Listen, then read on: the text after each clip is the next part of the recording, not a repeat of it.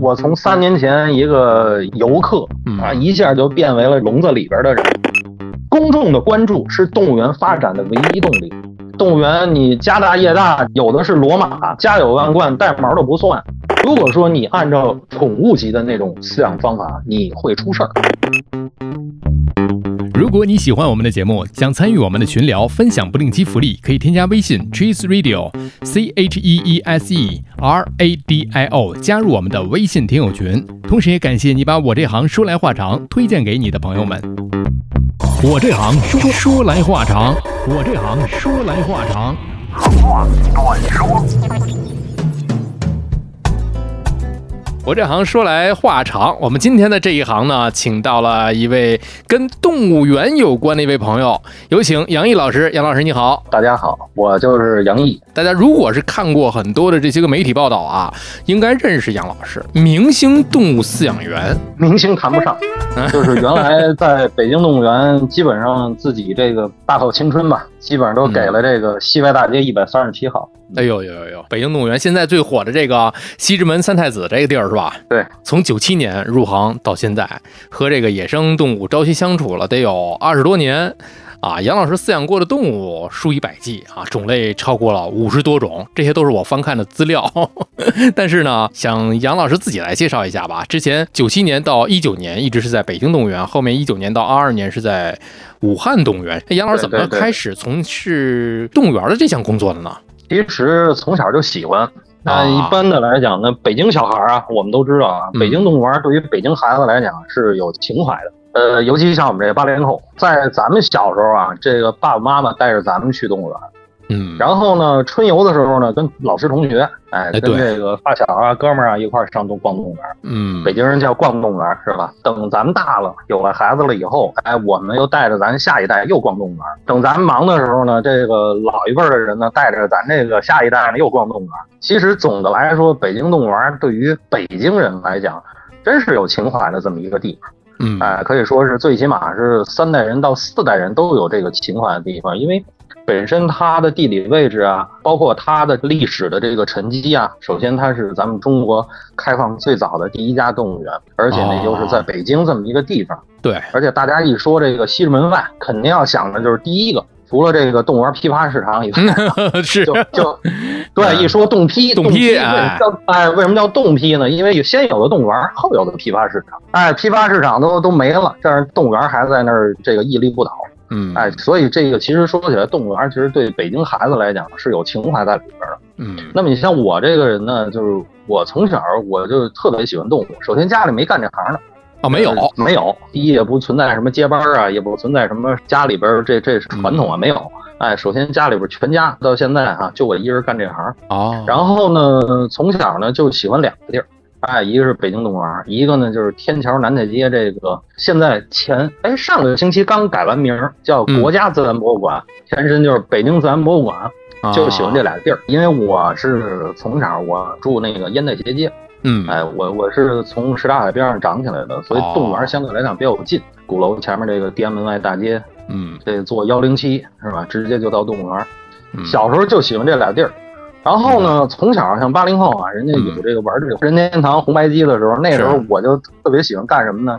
我就特别喜欢人家在玩这个时候，我在看《动物世界》；人家在看这个《北斗神拳》啊、什么《哆啦 A 梦》这个漫画的时候，嗯，家里穷啊，那时候也没有什么科普书，那时候我看的是什么呢？是一些比较简单的动物图片。就是比如说像动物园卖的一些周边的书籍，嗯，你别说现在都没了啊。那个时候我记得八十年代末九十年代初的时候，北京动物园出了很多的科普书，都特别好。嗯，那时候买那个看那个，要不就翻字典玩，看动物相关的这些字词，哎，查找马字边的，什么犬字边的，什么豹字边的，哎，什么鱼字边的，啊，鸟字边的，哎，那时候就就查这个，这个就喜欢这个。而且呢，这小时候呢，这个。一到西直门，西直门外是动物园，西直门内就是花鸟鱼虫市场。前半壁街，后半壁街，那时候我记特清楚。那时候住四合院大杂院，嗯，哎，街里街坊的，反正有养花的，有养鸽子，有养猫的，有养鸟的。我那时候是就开始养，接触小动物了啊，养个鸟啊，养个金鱼啊，哎，那时候就比较好这个。后来家搬到楼房了以后，养的就更多了。然后后来呢，这个从小画画。画画呢，后来那个因为本身学习不太好啊，这后来我们这赶上了大波轰了，嗯，然后最后就都轰到一个初中去了，跟小学好多同学，然后就赶上大波轰。参加中考之前呢，因为学习不太好，就怕自己中考毕不了业。嗯，然后那时候有一个学科叫提前招生，什么外事职高啊，什么你艺术类的学院校、学校你提前招生，所以那时候呢，就是一心想上的这个工美附中，中日友好医院后身那工美附。我如果说上了的话，我应该跟你像那二手玫瑰主音吉他那是姚兰老师啊，这我们都应该是同学。这因为都是原来一块画画的班里一块画画的。然后呢，这个提前招生，这因为我这遗传啊色弱，只能回学校参加中考，翻那个志愿那个那大白本。志愿，你你能报哪个学校？说我发现一北京市园林学校有这么野生动物饲养管理专业，哎，我说这不错，但是啊，但是这是中技，这个不是职高啊，也不是中专，这是中技，他是定向代培的，给北京动物园培饲养员的，毕了业也不愁找工作，哎，而且这活呢自己又特别喜欢，嗯，我说那就来这个吧，然后最后就就填了志愿了。其实当时我被录取的时候，那个家里边还不太不老的乐意的，嗯，因为毕竟。在咱们传统人的思想里边，更希望自己孩子能上更好的学校。然后再一个呢，因为动物园这个饲养员这个职业，搁咱们现在觉得是一个网红职业。嗯，哎，觉得现在跟动物特别风光，特别好，是吧？多开心呢！还真是网红。现在小动物，九十年代的时候，那时候老人的这传统思想还觉得这个养动物就是伺候动物嘛，啊，不是一个什么特别高尚的职业。嗯，哎，关键的，哎，关键的问题，你比如说，这跟农村养猪伺候大牲口没什么区别。嗯，天天这个腥骚恶臭的，挣不了俩钱儿，哎，就觉得这个不是什么，不是什么特别，哎，不是什么露脸的活儿。是说你这个一说在动物园伺候动物啊，就这个就说着不太好。孙越在动物园喂大象呢，哎，那个一会儿聊孙越，这个后来就就上那个园林学校了，上这园林学校，那家长就得了，那去也都去了，人家把这个档案都给你调走了，就上这个园林学校。到学校报道的时候，前后一聊，哦，您哪班的？我哪班的？因为我们当时是六班，九六六班嘛，九六届。我说哪班哪班的？我前面站一胖子，我说同学，我说你哪班的？他就跟我那乐，说我哪哪哪的。哦，我说那个，哦，我说那咱以后是同学。这这胖子就是孙越，这就是孙越。当时就这么喜庆。哎，对他这个胖胖，他是胖胖，他从小他就这样啊，因为他晚上一年学，所以他比我们大一岁。哦哦哦，对，他是七九的。后来在园林学校的时候，其实当时我文化课成绩其实，在班里还算可以，因为我文科比较好。你包括像外语啊、语文呐、数学还还差点，主要是化学还比较好。从小动物基础打得好。你说这动物基础这个问题，我又得多提一下初中，因为初中呢，我是在德外安德路中学上的初中，嗯，因为现在没了啊，后来后来这学校就没了，合并了。然后呢，我当时初中的时候呢，我们有一个生物老师姓王，王小玲老师，这个应该是我此生中入这行的一个启蒙的一个老师。他是教生物的，然后呢，从初一到初二，那大家都知道，初一的时候咱们就上生物课，对，学植物啊什么的，对吧？上初二上半学期学动物，下半学期学人类。基本上的时候呢，他就一直就带我，就就觉得我这孩子，首先按我这个，我现在我管他叫妈妈啊，按我们这王妈妈这讲话，就是说我说他就是天生搞动物这行的这个命，祖师爷赏这口饭吃。他讲从小记那什么动物的这分类。嗯记植物的这些名词，记细胞啊，包括我不是原来画画的，嗯，画那些细胞的图啊，动物的解剖图啊，他讲话那比书上印的还好。所以那时候什么幻灯片啊，咱们那时候还投影仪、塑料纸画幻灯片，都我画。黑板上画那个动物那个解剖图，什么鱼类的解剖、蟾蜍的解剖、鸟类的解剖、兔子的解剖，那解剖图全我画。然后后来呢，当时我记得特清楚，当时生物教室有三把钥匙。嗯，两个生物老师一人一把，还有一把在身，就在我这儿。我是可以随随便便进生物教室的人，因为生物教室里边还还有好多活物，比如鱼啊、花花草草啊、昆虫啊，哎，这些老师他没工夫伺候。哎，有时候放学我就过去收拾收拾，或者中午午休的时候过去收拾收拾。放暑假了，哎，这有时候不敢走远了。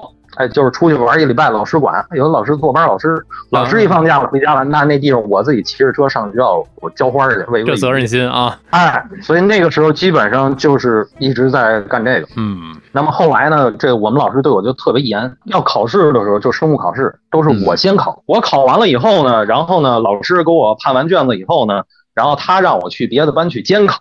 哎呦嚯！因为一个年级六个班，一个年级就一个生物老师，一个生物两个生物老师，一教初一的，一教初二。哦，所以呢，就等于我在初一的时候呢，我帮着老师监初一的其他的班的考试啊。然后我上初二呢，我帮老师监其他班的初二的考试。但是我这卷子得先判，别的同学考试互相聊一下、抄一下、聊就问一下什么的。他们可我这不行啊，我这在老师的办公室里边，老师坐旁边，我坐他对面啊，净光净一小桌子在那先考。老师不怕你透题啊？给其他其他的同学？不不不，他我考的题跟他们考的题不一样。哎，那时候不讲的叫 A B 卷嘛？A B 卷？我先抽。然后呢，最主要什么？老师对我严到什么程度？说你考九十五。嗯，我就给你写五十九。他说你不应该是那种考九十五，你应该最起码九十八以上。嗯，我允许你有两个错别字。这个这期待值。对，所以那个时候我的地理课、历史课和生物课，所以都是副科啊。嗯，然后美术课 啊都是副科，基本上我没下过九十五分。后来我发现了这个生物课呀、历史课呀、地理课这个仨揉到一起，哎，我觉得这个跟后期。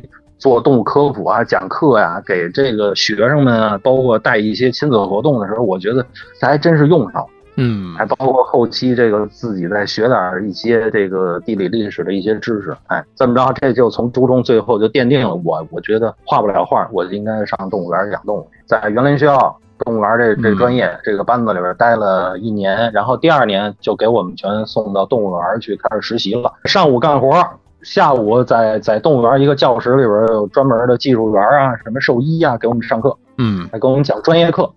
上午干活，为什么都上午上午不讲课？因为上午各个场馆活多。啊，需要我这些年轻人去搓个粪啊，倒个垃圾呀。你这一到垃圾场，你推粪车的全是我们同学。就是你年轻来的学徒工，你肯定要比老师傅干得多，对吧？本身说句实话，你国内所有的城市动物园的基础都是工人，咱不是说不好啊，就是说你传统老师傅他的这个学历啊，他的职素啊，他都不是很高。嗯，他们一有的就是接触的经验，甚至很多个别动物他也不认识。嗯，但是呢，他有的是那个经验，所以就是那种师傅带徒弟的那种传统的工厂模式。哎，所以这样的话呢，你就开始你的这个实习工作。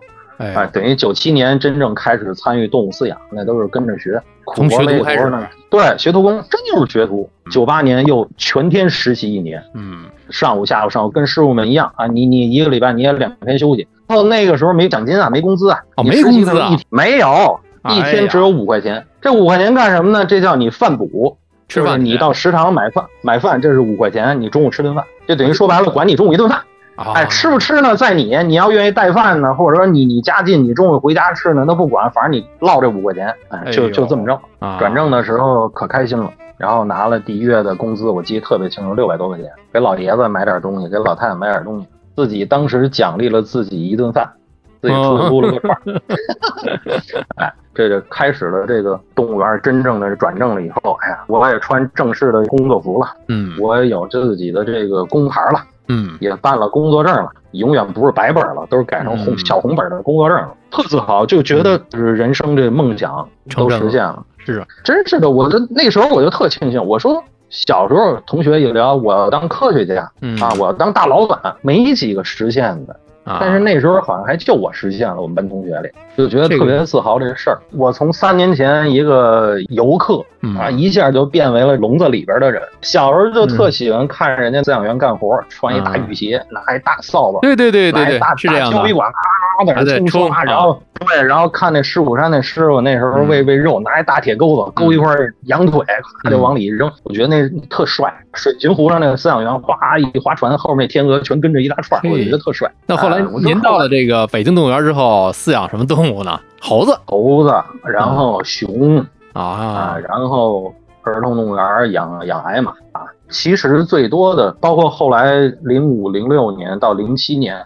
两年多养熊猫，大熊猫啊，然后后来到那个夜行馆那一片区小型互动区的时候，其实是学东西最多的时候，那个都是零零七年以后了。其实你在动物园里面，你遇到一个好师傅，其实是很不容易的。因为我后来我也带实习学生。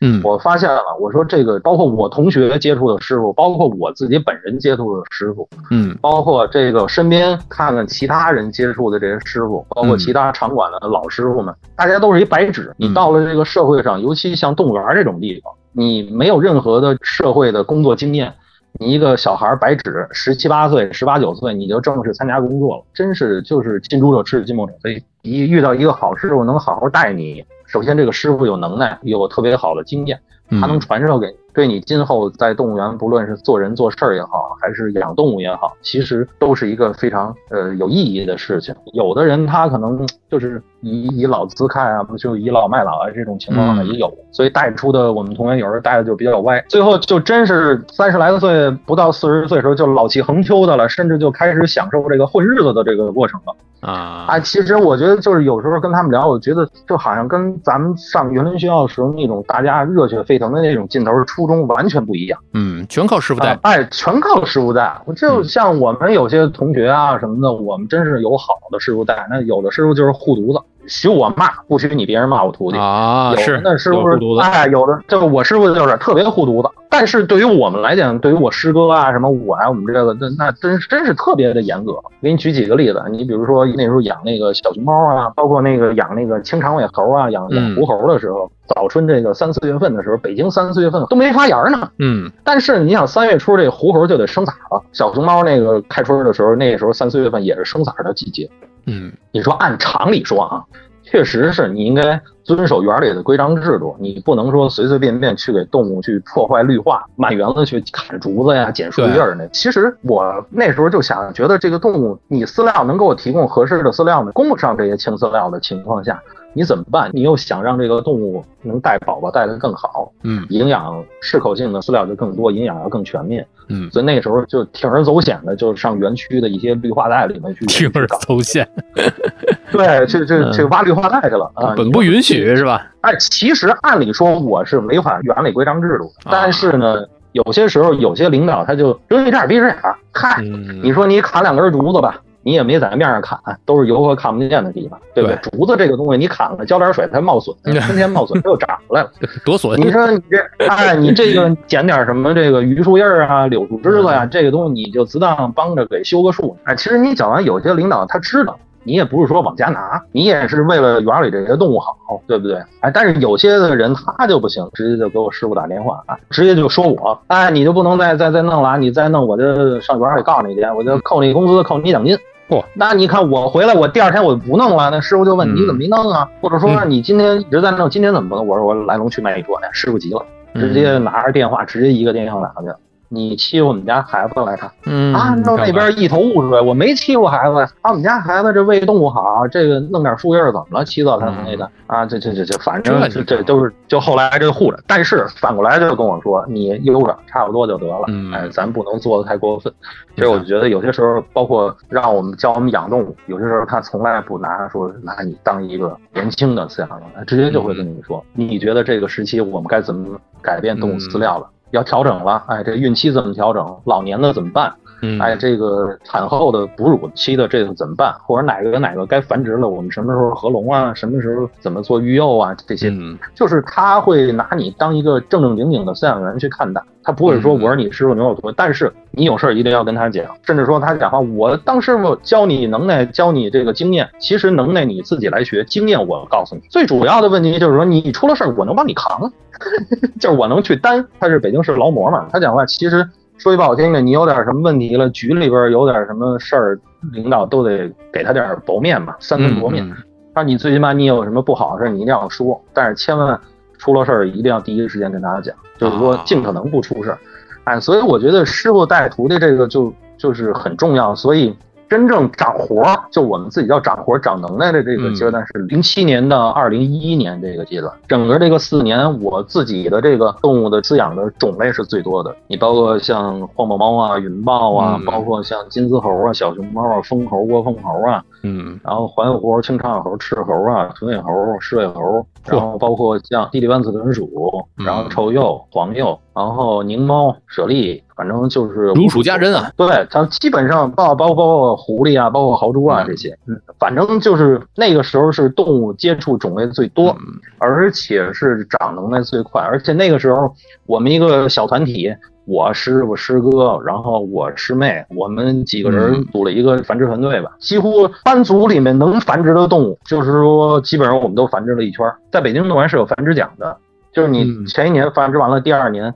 动物半年以后算成活，第二年你是要拿繁殖奖。这个区域是在整个动物园管理部门里边唯一一个没有拿过高繁殖奖的部门。嗯因为最早的时候，大家都觉得这小型哺乳动物不受重视，弄一个笼，放一水盆就就直接就养了，嗯啊对不像说什么金丝猴啊、长颈鹿啊、什么什么大象啊、犀牛、河马、老虎啊那种，大家能够受重视。嗯，就是这儿的动物从来不受重视，但是就是小型哺乳动物是最难养的，因为嗯。它没有任何的这些资料和经验可谈，哎，就没有人去真正的去了解它们。嗯。所以那个时候，我们整个就开始就琢磨这些事儿，包括那个时候我刚开始就接触动物的这个丰容，接触这些动物福利。这样的话，我们当年把整个的那个馆里边能繁殖的这些动物基本上都繁殖了一圈儿，嗯，而且那年拿的也是全动物管部最高的繁殖奖，就很多人都不敢相信，说那个杂食一般他们拿的这个奖是最高，都不敢相信。嗯因为那年有一年最多是零九年，是真是大丰收，狞猫首繁，首繁的奖金是翻番儿的，是双倍。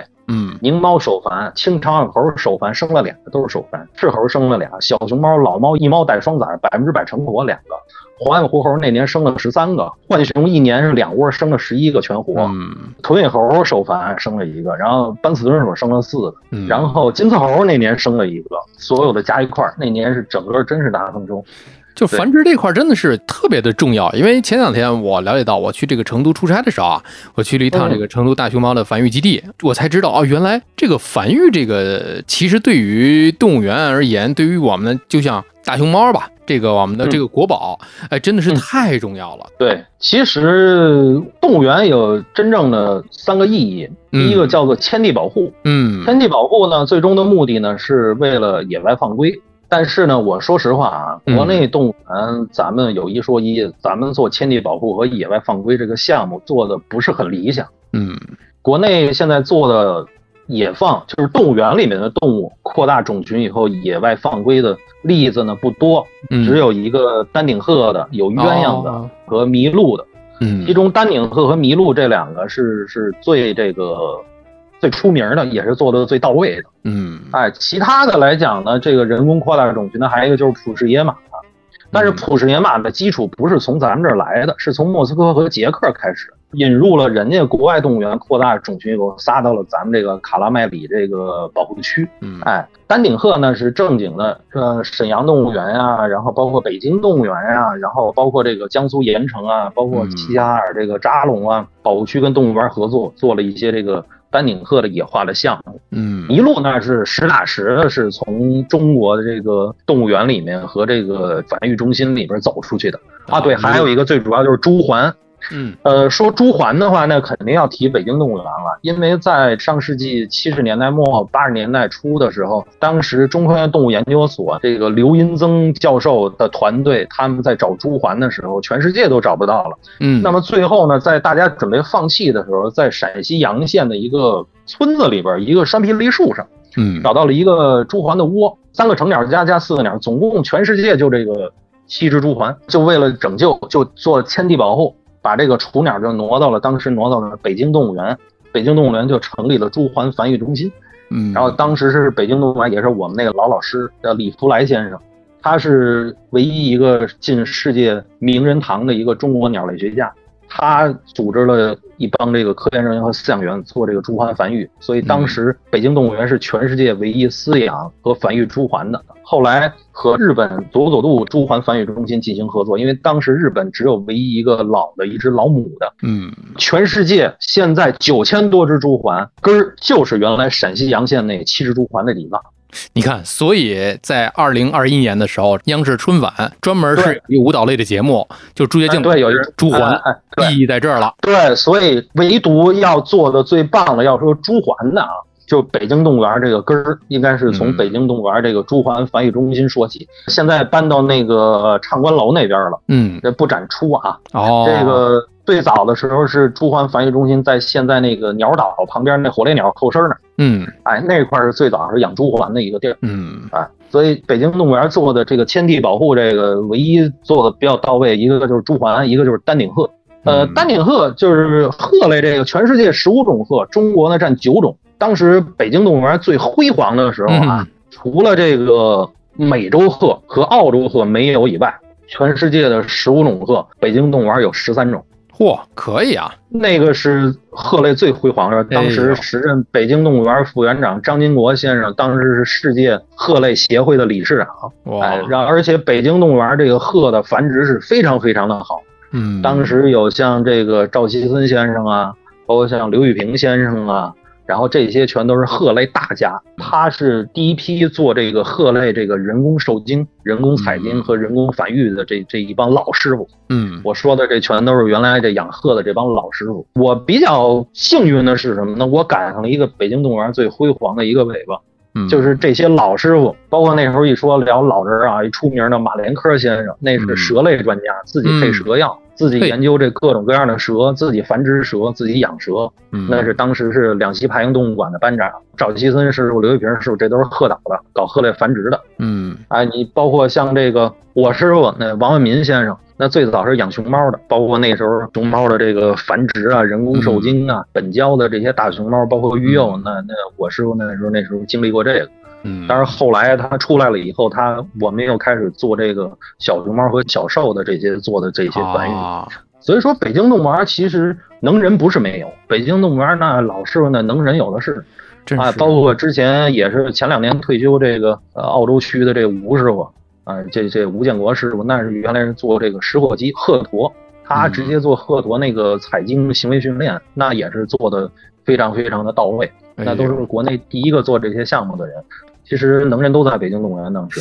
你看这个一说起来吧，其实跟我们之前的这些个普通人啊，对于动物园的这个印象就完全不一样了。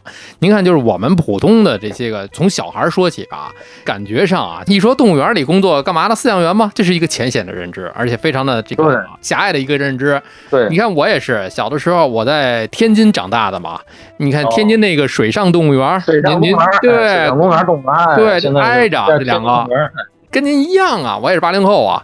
一说春游，这就是动物园，家长一带着出去玩，那就是水上要水上公园，要天津乐园是吧？现在变成商场了，只不过就是我们也是感谢，因为有动物园的存在啊，就是让我们能够在城市当中看到了一些平时我们看不到的动物。嗯，除了第一个意义以外，第二意义就是科学研究。其实动物园在我们国内，动物园婆婆太多了。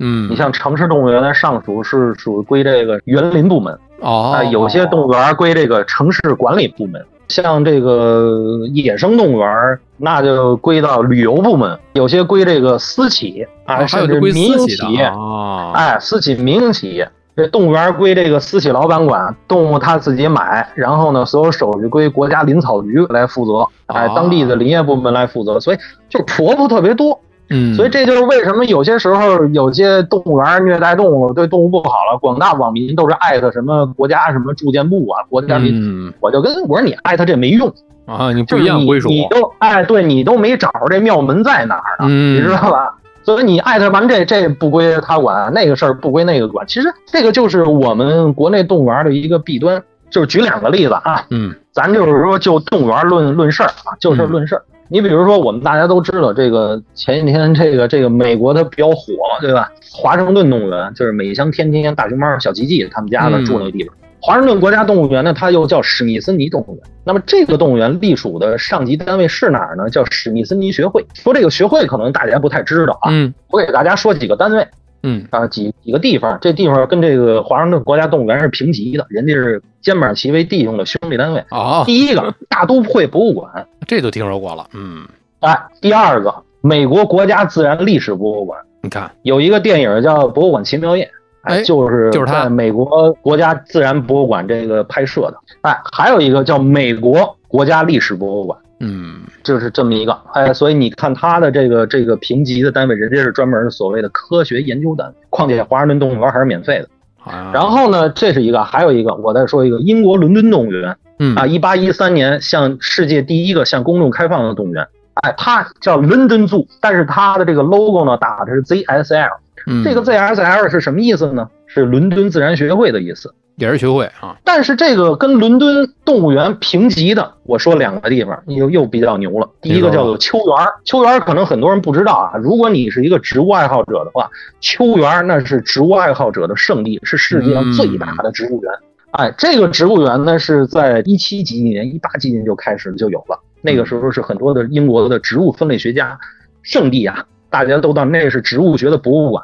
和植物学的图书馆，活的图书馆。嗯，就只要你想看这个活体，到那秋园都有殿堂级。还有一个单位叫大英自然历史博物馆，达尔文先生上班的地方。所以你看，这个国外的动物园，它所隶属的机构就不一样了。哎，但是我们国内动物园的问题就是，虽然想搞科研，但是有一些就是你单位自主的，有一些。比如说城市动物园可能搞科研搞得更多一些，嗯，那么一些海洋公园啊，或者说是像一些这个呃野生动物园，它搞科研可能相对来讲薄弱一些，可能更注重的是创收，嗯，哎，所以对动物园它搞科学研究其实是有一定意义的。我们比如说北京动物园，你比如说动物都有生老病死，那么他们在科学研究这个方面，他们会分析出很多的一些，然后北京动物园专门有这个重点实验室，它是享受国家重点实验室项目，研究了很多这个。鸟类的一些疾病啊，嗯，我们以后怎么预防啊？我们遇到了怎么办呀？包括像一些饲料这个营养分析啊，这个都是从怎么改良更好，都是从这个科学研究里边来。包括这个还有一件事儿，你比如说二零零三年，我们经历了一个非典，当然 SARS 的出现，当时很多人说是果子狸，对吧？嗯，然后呢，当时北京动物园就当时饲养了五只果子狸。就这五只果子狸，就是因为科学研究通过中科院动物研究所，当时张金硕博士他们团队到野外采了果子狸的样以后，又在北京动物园把隔离的这五只果子狸也采了样了，钢柿子呀、血液呀、呃烟柿子呀，整个包括甚至说血液。抽的这些血啊、皮毛啊、粪便啊，所有的这些整个都做了一遍以后，对比完了以后，发现就给果子狸证明了，说这个 SARS 不是从果子狸这儿过来的哦。所以你看怎么证明呢？因为野外你毕竟你抓这个东西已经很不容易了，因为野生动物。但是动物园的动物就给这些专家、科学家就提供了一些样本。所以包括像一些这个行为学家，他们更喜欢到动物园去观察灵长类动物。包括我们这个当时北京动物园，就是动物它肯定会有生老病死。解剖的时候会有，你比如说农大呀、农学院啊，他们这些教授会带着学生过来来观摩，甚至说有一些病理的这些切片会共享。兽医是吧？对，这个对今后整个这个动物园行业，包括兽医行业存在存的这些病理资料，呃，包括这个后期的这些学生的实习啊什么的，都都是有非常非常高的价值。嗯，哎，甚至说这个。动物死了以后，你的这些皮章，甚至说标本，存放到了国家这个动物博物馆里面，对以后今后的这些科学研究、动物分类的研究，都是很好的这个模式的这些标本榜样。哎。对，其实前两个可能跟我们作为游客都比较远。第一个，你说迁地保护，那你麋鹿灭绝就灭绝，你看白鳍豚跟白鲟都灭绝了，我们大家不知道照样吃、照样喝、照样挣钱、照样赔钱。但是其实呢，可能我们觉得离我们比较远的是前两项，一个科学研究，一迁地保护。但是动物园第三个意义是跟我们每一个人都是息息相关的，叫做科学普及以及保护教育。大家都说网上讲啊，这动物园这动物不好，我们要关闭动物园，我们要把动物都解放。其实啊，曾经有北京电视台采访我说：“你最大的愿望是什么？”我说：“我最大愿望是没有动物园。”那你是一饲养员，你怎么能想出这个问题来呢？我说：“我当饲养员之前啊，我就觉得应该有动物园，因为那是我向往的地方。后来我发现了，我目光短浅了。当我到这个非洲大草原上，我看这个一望无际的这个野生动物。”这个大群体在那儿过河的时候，嗯，然后当我在斯里兰卡海边这个坐船，我看那个蓝鲸在那儿喷水，在水里玩的时候，海豚在水里玩，我就发现了，我这动物看这动物太自由了，嗯，本该有的样子，哎，这个真是本真的它应该有的那个样子。包括我在野外看的这个猴子呀，包括我们在斯里兰卡拍野生的花豹啊，嗯，包括在非洲看那斑马、这狮子呀，这。就我觉得，哎呀，动物园到底应不应该存在？我觉得我的最终的那个目的应该是没有动物园，因为你没有动物园，你整个这个世界才是一个平和的世界。嗯，为什么要有动物园？动物园确实是有原罪。嗯，就是因为很多的动物从野外抓来了以后，甚至它繁殖的这个孩子，都一辈子只能在动物园里面。但是我们能做的是什么呢？我们作为饲养员，作为动物园，能做的是做好动物的行为管理，让他们真正的要展示他们的天性。我是一个人啊，我出生在这个封闭的一个大院子里，但是我要知道我是一个人，我要展出一些人的这些智慧和能力。同样，动物生活在动物园里边，鸟该飞的你得让它飞，猴子上蹿下跳的你得让它上蹿下跳，嗯，犀牛喜欢玩泥巴的你得让它玩出泥巴来，对吧？你得给它泥巴玩，对吧？我觉得就是。你这个怎么做，就是动物园的问题。你动物园就应该让动物展示自然行为，有些时候啊，这有些这个游客啊，有些朋友确实说那话有点偏激，但是咱这么实打实的说，有些时候确实动物园做的不到位。嗯，你怪不得别人说，因为现在网络很发达。对，这个咱们先除了这个谣言和散布谣言这个问题以外，嗯，大家会比，甚至说在疫情以前，大家都出国啊去玩啊，去到世界各地去玩，人家会到国外的动物园去看完了，回来再跟你家乡的动物园会比，什么事儿又都怕比，所以有些时候大家之所以骂你动物园，其实是想让动物园好。啊是，如果天天的好，这动物园好。您这动物园破破烂烂，动物都快饿死了，还好，还整天还叫好 呢。我觉得这个不是爱动物园，这是在毁它。有些的时候呢，作为动物园的业内人呢，我们更希望听这个游客和一些这个旁观者的一些问题，一些爱好者的一些话。就我老师说过一句话，叫“公众的关注是动物园发展的唯一动力”。嗯，就你大家都去关心动物园了，去给动物园指出问题来了，我们才能更好的去发展。我们之所以发展，为的是什么？我们为的就是让公众来更多的参与到动物园的建设中，然后做好科普，做好保护教育工作。我们让动物展示了自然行为，提高了动物的福利，让大家真正的去了解动物园，了解动物园的动物。通过动物的这些行为，让大家更多的去了解自然。最终的目的是让所有关注动物园的人有一个同理心。这个同理心并不是说的是我关到里边我怎么样，是更多的通过动物来看待这个社会，来看待整个的地球，然后看待整个的自然。嗯，这个其实是动物园真正应该做的最根本的事情。然后最终呢是唤起大家的同理心，去思考更多的如何去保护自然、保护地球的这些事情。所以这个事情怎么讲呢？就是我们其实离动物保护并不遥远。对，但是动物园其实就是这么好的一个平台。但是更希望呢，就是动物园能够更好的去做这些事情。嗯，这是我们离我们最近的一个动物园的意义。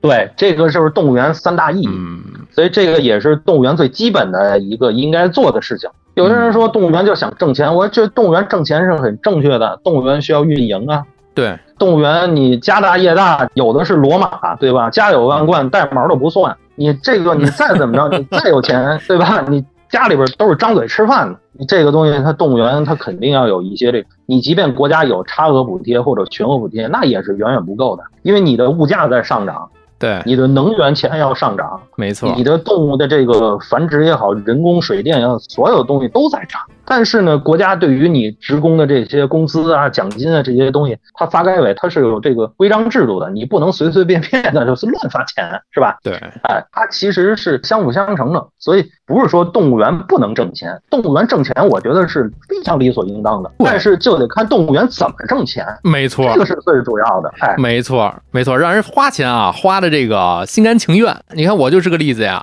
在疫情的时候啊，在家里出不去，然后呢，我就关注了南京红山动物园，你看它就会出。一些个周边，你看这个，比方说动物的粪便，它沤成了肥，都给你做好了，一点儿臭味没有。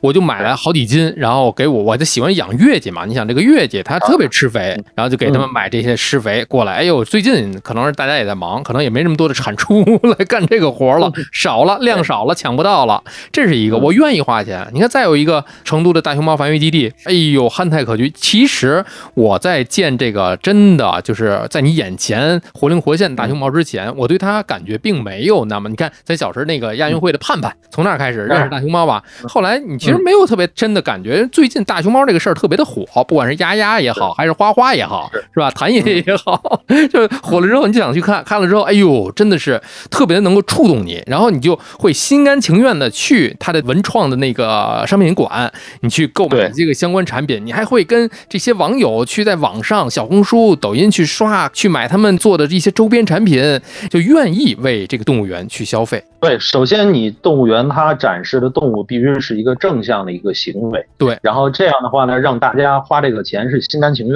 的。是的，比如说很多的动物园一直现在还在有这个马戏表演啊。那么其实呢，这个马戏表演的问题呢，你比如在南京红山，南京红山是第一批停止马戏表演的动物园。对，成都大熊猫基地它是不可能拿大熊猫做表演的，那这个地方你要死的。你让这个猫粉那个网友们看到了以后，你是要死的，你要他能给你强拆了，你知道吗？对，像这种情况下，其实大家更希望看到的是动物福利高、快乐的那一面。嗯，其实最近大熊猫比较火，大家其实众说纷纭，然后也有偏激的，也有比较正向的，也有比较这个冷静的，也有比较过分的。但是其实归根结底来讲，所有的咱不管是谣言也好，还是科普也好，所有的问题我们先抛开，我们把对立面全抛开，我们就聊一个问题，就是大家的出发点都是好的，都是为了动物好。咱先姑且不说这个猫是不是前期有问题，还是说哪个猫它它发育有问题，是好还是不好，这个我们都不谈。嗯，我们就谈大家的出发点，大家谈的都是为动物好。是的，如果说反过来，我们就看啊，你马戏表演，马戏表演里边你会看到很多虐待的动物，你比如说大象倒立啊，老虎跳火圈啊，或者说后台的那些遍地的粪尿横流啊，包括前一阵的云南这大象表演又被大家抨击的很多。嗯，其实我们会发现，大家其实不见得更专业的去懂动物的那些习性和动物的知识，但是从同理心这个来讲，大家会有一个共情。所谓的这个共情，就是说这个动物太可怜了，或者说这个动物太可爱了，是是，对吧？所以在这种情况下，其实出发点都是好的，就是看你。这个动物饲养展出的机构，它是如何去做？我们如何去引导？我们是为了挣快钱，让动物去随便被游客搂着照相，嗯，随便去投喂好，还是去看马戏表演？这样一一张票五十块钱去看里边这动物受虐待，这个钱倒是确实来得快。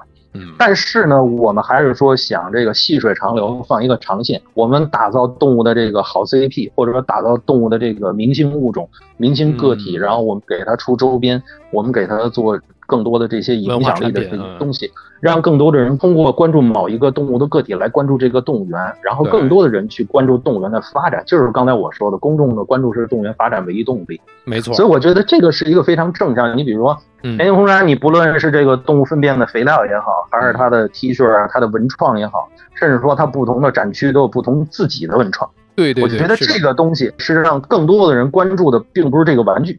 我买玩具，我上网上哪不能买？哎，对，我什么凭什么买你红山的？可能还便宜，对，甚至还便宜。嗯，他打造的并不是说红山我卖惨啊，我没钱了，我运营不下，他不是这个问题。嗯，他希望更多的人关注到红山的这个建设和红山的这些动物上。嗯，他打造是动物的这个周边的产业。所以其实说正向的，让大家心甘情愿的掏腰包去认养动物啊，去买这些周边呀，甚至说等个这个粪便肥料都等了十好几个月，我就在这等甚至说半年多。对，因为大家买的人太多了，只要一上线都盯着呢，咵就抢光了，你们大家买都供不上这大象拉，你知道吗？是是，奋力出品。对，这大象再怎么吃，它供不上大家用，对吧？就两头大象，那全国人民都想用。那你这个东西 其实是好事，是的。所以说，大家所关注的问题，更多的归根结底就是动物福利。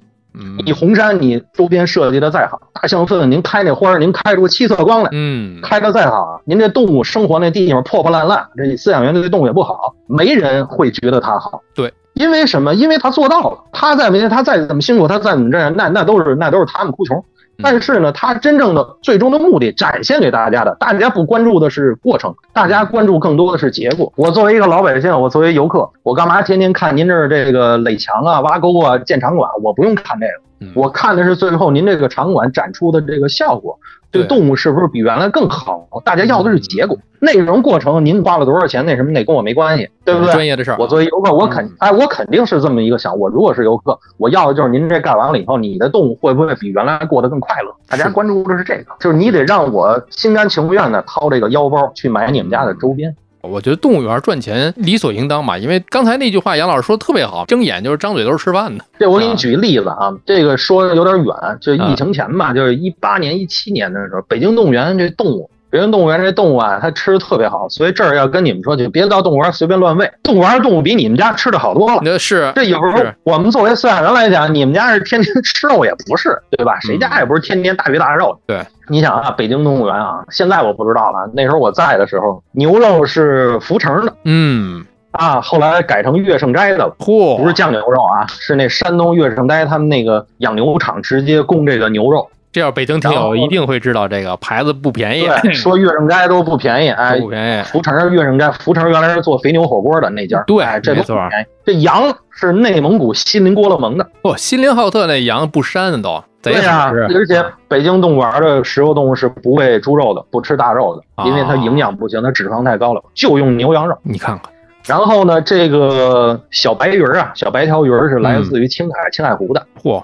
呃，这个冬天这个长颈鹿啊，金丝猴吃那个橡树叶儿，是河北易县山里的。你看，蔬菜是来自新发地的，这就不说了，基本上百分之八十都是来自于山东寿光。嗯，这个水果呢是四道口水果果品批发市场。你像这个青饲料，你比如长颈鹿吃的树叶啊，斑马吃的那青苜蓿啊，嗯，青草啊，这些，哎，那都是在北京大兴有专门一片地，我们这个租人家地，有人专门每天种，每天早上起来三四点钟就两三点钟就收割，割完了以后早上起来六点钟就是头开园之前，青草就都已经到位了。哎呦。您这一一开动物园大门，您一看那长颈鹿已经开始吃上凌晨已经就送来的这个新鲜树叶。天哪，这还没算什么这粮食啊，哎，鸟的这精饲料啊，食草的精饲料那都自己打颗粒，专门有这个后边饲料房有机器来打颗粒的，这都没算。然后你像那时候我们养大食蚁兽的时候，人都纳闷，食蚁兽吃蚂蚁，你这动物园里边为什么呀？我当时我把这个餐单一列，大家都傻了。说吃的比我好。第一个有牛肉，嗯，食蚁兽吃这个牛肉不能带筋膜，不能带韧带，不能带板筋，不能带肥油。你说这牛肉得多精？是牛里脊上那个牛柳那个牛里脊，就是它来那块肉，应该是生切了以后拌鸡蛋直接可以生吃的，而且是排过酸的，还得要求排酸的。然后两个煮鸡蛋，这是一个大食蚁兽，一块牛肉，两个煮鸡蛋，早上起来煮好了，你来这儿有时候鸡蛋都热了，哎，然后还有什么呢？木瓜。木瓜去皮去瓤切小块，苹果哎去了皮去了核就要果肉，嗯，然后香蕉剥了皮以后要这个瓤，嗯，然后还有就是还搁什么哈密瓜，嗯，冬天是哈密瓜，夏天是甜瓜，哎伊丽莎白瓜，哎这个去了皮去了瓤 这切小块，然后这个还搁什么酸奶，嗯，还得要原味的，中间什么红枣味的呀，什么什么草莓那一概不要。啊，哎，就要原味的纯的那个酸奶，乳酪型的酸奶，还不能掺水的，稀了咣当那不行啊。这都是小盒里边一倒都是块的那种。嗯，还有用什么猫粮，拿这个水给泡软了以后，搁机器里拿刚才那些东西还一块打，打完了加上这个施尔康，加鱼肝油，加上点钙粉，有时候加上虫子粉，嗯，加蚂蚁粉，然后再打成泥以后再过筛子。你看还得过筛子，过筛滤完了以后出来这个过秤，然后这才能喂食蚁兽。好家伙！你看这动物园一年光这些饲料费，其实杂食跟食肉不是大头，食草动物的是大头。嗯，尤其到每年的十月份开始进甘草了，因为到第二年四月都是那时候，整个这半年都要吃甘草。甘草都是内蒙古这个东北，要么黑龙江白橙子的，要么是。内蒙古海拉尔的，嗯，他这个要求这个草场，第一没有蝗灾，第二旁边没有什么辐射，就是没有什么国家核实验基地，没有这绿色，然后对，不能有这农药，不能有杀虫剂，然后还不能有放牧。就是你们这个牧民这牛羊吃完了二茬，我们再收，那不行，那我们得要头茬。我们对这一捆草打着一捆八十斤，在当地可能我当时前两天上内蒙出差，我问他们那草，他们那草在当地这么一捆可能才二三十块钱，加上运费，加上过路费、仓库钱，真正到动物嘴里边，这一捆八十斤的草就最起码合一百块钱了，这一块多一斤了，就等于。所以你看这动物这一天连吃带糟践。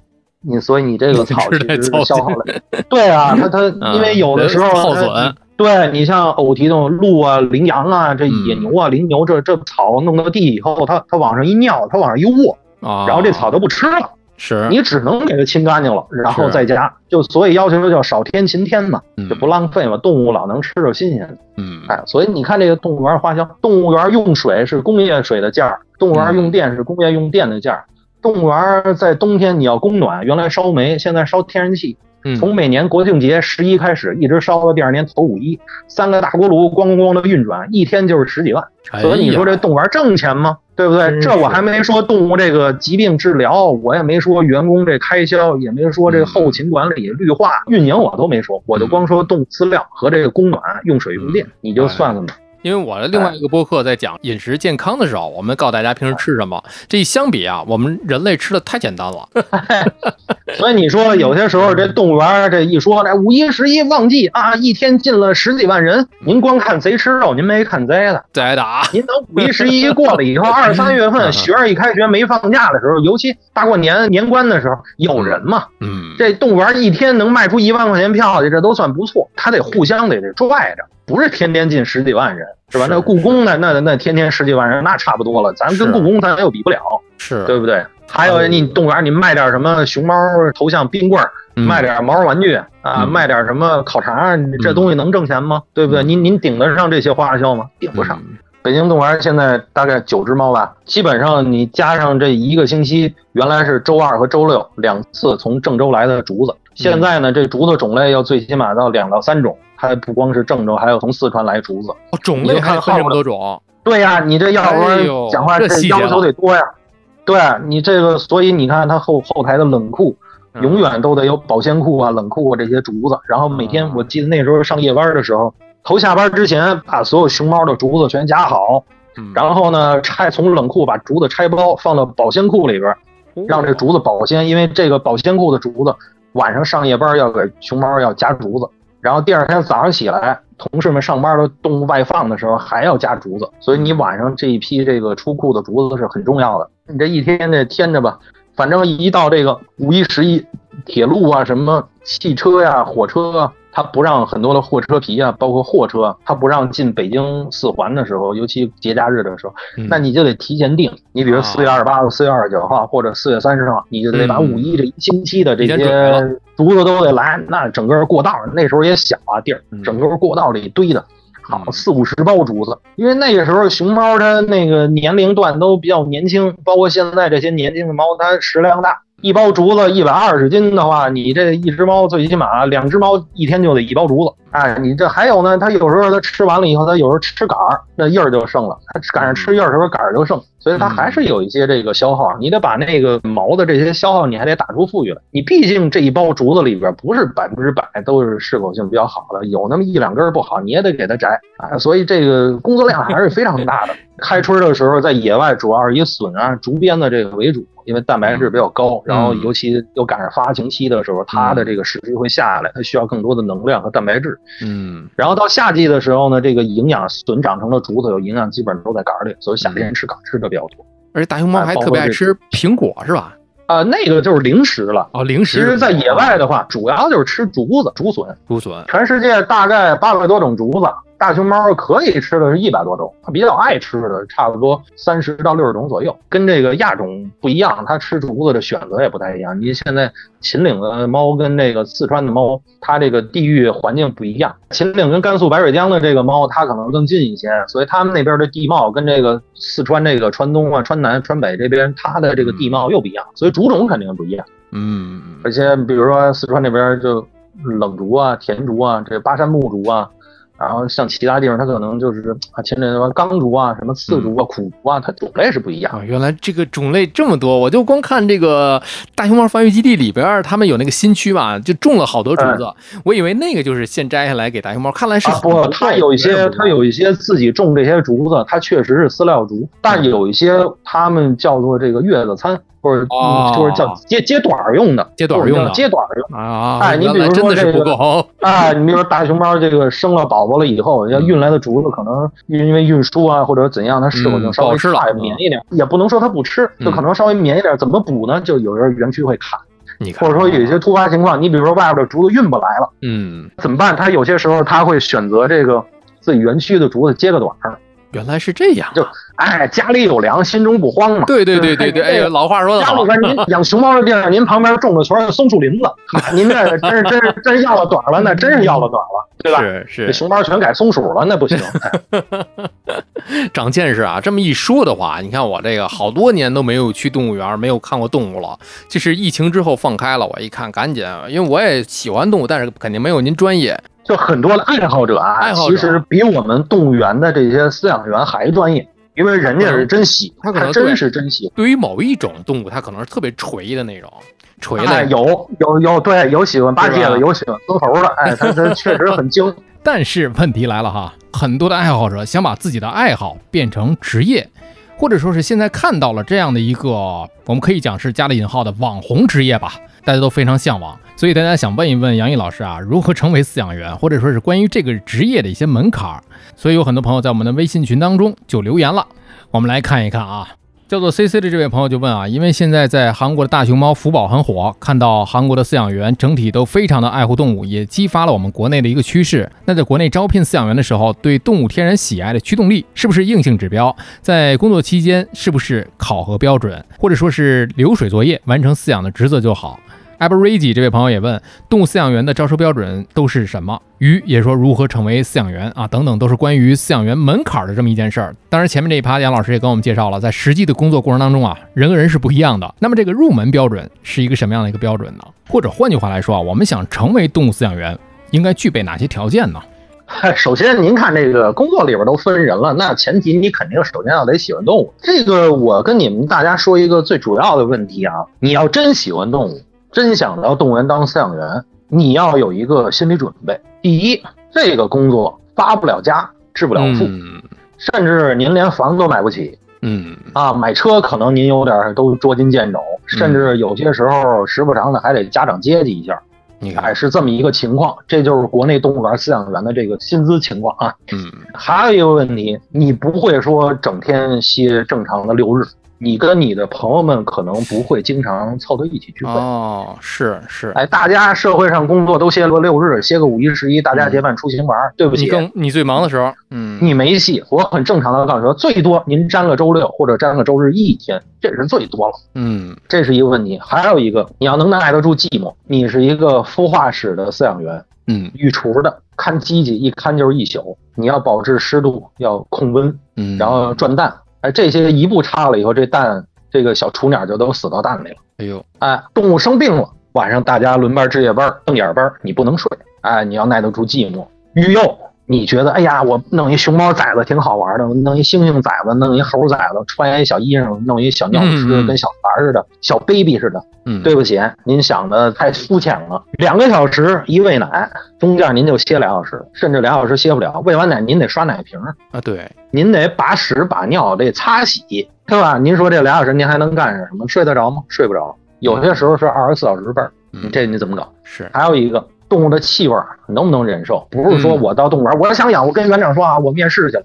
哎，我就我就喜欢养孔雀，你就得让我养孔雀。对不起，您来了以后，您得服从分配，您不养孔雀，您养山羊去。你干是不干？嗯，首先兽医得是全科兽医，饲养员您也得是喜欢所有动物。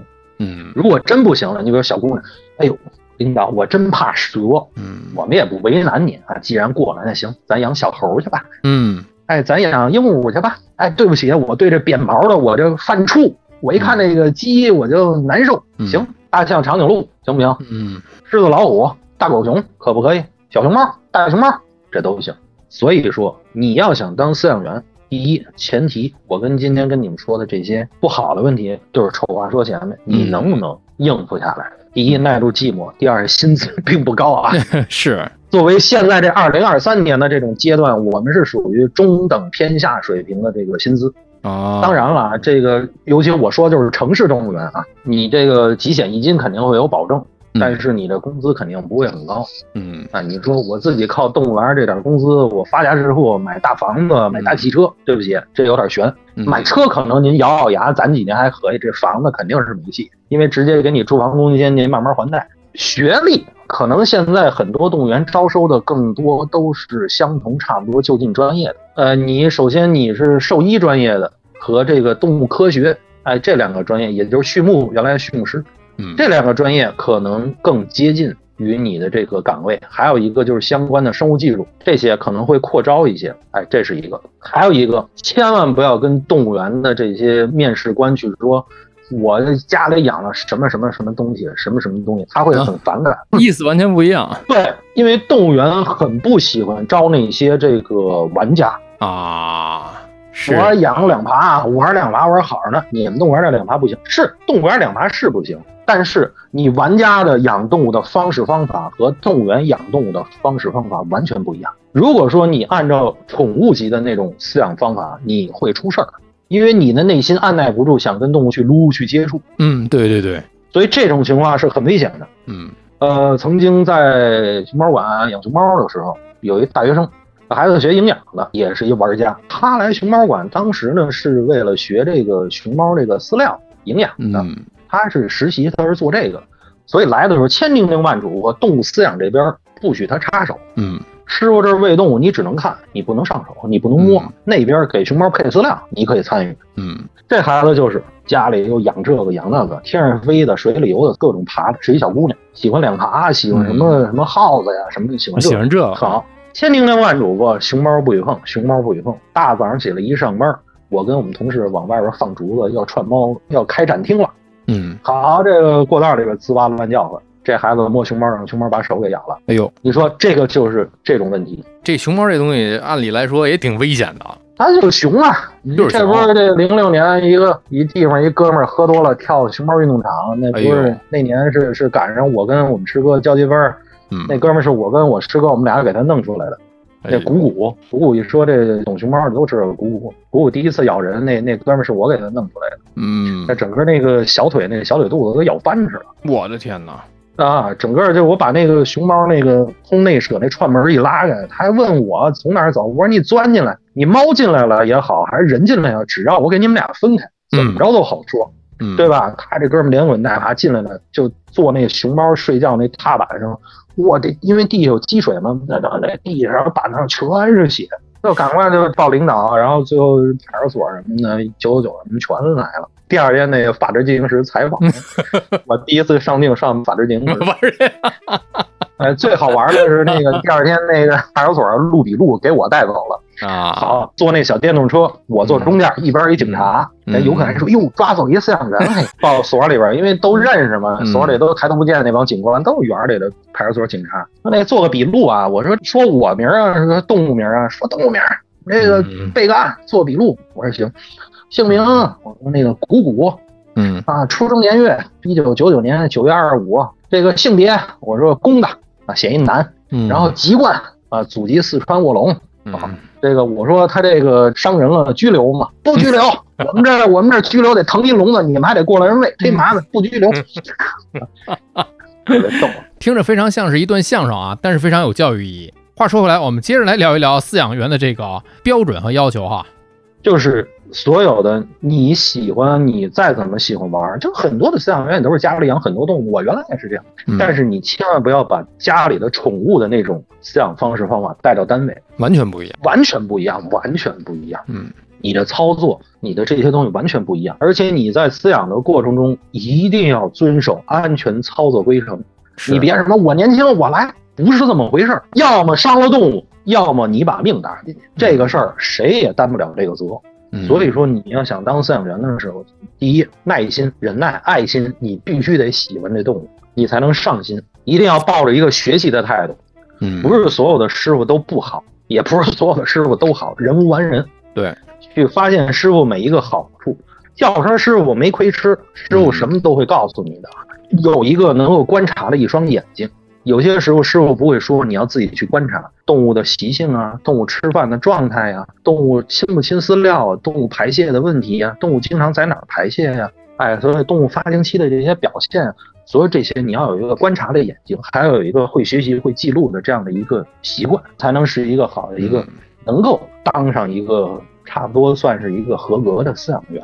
嗯，哎，但是前提你得最起码是一个相关专业。当然，有些动物园无所谓相关专业，只要能干活就行。嗯只要是个健全人儿，那我也不多说什么，就是注意安全就完了。嗯 哎，这个园子基本上管理也是有些问题。还有一个就是想选择这个职业之前，一定要跟家里边商量好，啊，呃，得到家里的支持，因为你免不了要有出差啊、值班啊、嗯夜班啊。啊，或者说是几天几夜不回家呀、这种情况下，家里能不能支持你干这份事业？啊嗯，这个也是比较主要。说到这儿了，咱们播出的时候应该也是大学生毕业季了啊。这很多小学毕业的大学生有可能会在这个时候会迷茫，哎，想到哎，我也挺爱动物的，我家里有宠物，正好这就对应上您了，看看自己是不是能够胜任这份工作，这是工作啊。有些人这个入这个行，我们原来有句话叫动机不纯，这满怀信心的来动物园，干不了两天就觉得没意思。哎呀，我就养这一种动物，太无聊了。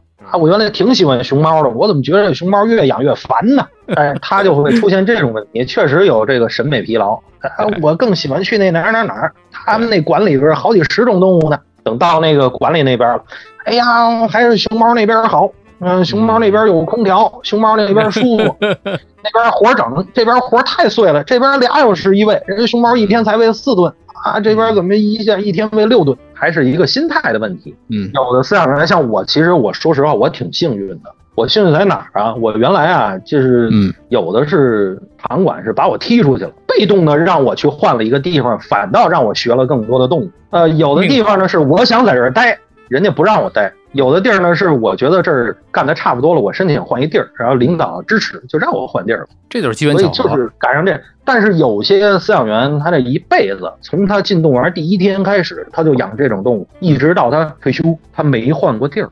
我觉得他是一双刃剑。你要不然就是成就了他，他真是上心，他在这某一个这个领域这一种动物，他就是专家，就是权威。领导来了都得他跟领导掰扯，就是兽医下不下这药都得看他三分的意见。嗯这也行。还有一种就是真正这个人就皮了，就毁了。他是一个内向的人，他又不好意思去跟领导去说呀，又不好意思说，哎呀，这同事处的关系都好。你说我现在提出离开换场馆，人家觉得我好像跟大家处的不好啊，或者说我换了以后，人家会不会觉得我干了这么多年是那个场馆给我踢出去的？他可能这些问题会想的比较多。嗯，行了，那我就这忍了吧。哎，跟哥几个处了那么长时间了，咱们大家关系都不错，是就这样吧。他可能把人际关系看得更多，也也可能说这样的饲养员，可能他就是更多的为了看别人的脸子来活自己的这下半辈子。嗯所以我觉得这样也可以啊。这个当然是人各有志，不能强求。对，也是一个活法。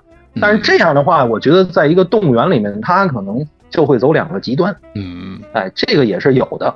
还有另外一个特别好玩的一个问题啊，就是我们群里一位署名叫做“格儿菜菜”的朋友，他说呀，真的有扶企鹅这个工作吗？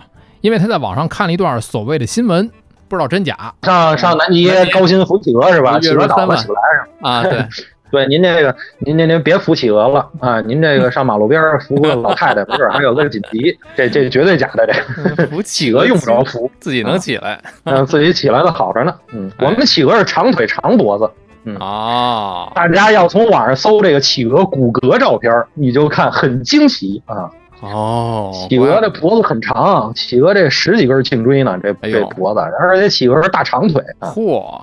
看那个骨骼照片，后来我把这个照片可以给大家 PO 在这个播客的 show notes 里面。对对对，你找一企鹅这个骨骼照片，特别逗。得嘞，这么长时间，杨老师聊了这么多关于动物园啊，感觉其实我们在听相声一样啊，是吧？北京孩子就是比较贫一点。但是没听够没有关系，我们下一期接着来跟杨老师聊一聊听友提出的那些个问题，以及关于动物的生老病死，动物园都是如何去做的，还有那些我们知道或者不知道的动物园的冷知识。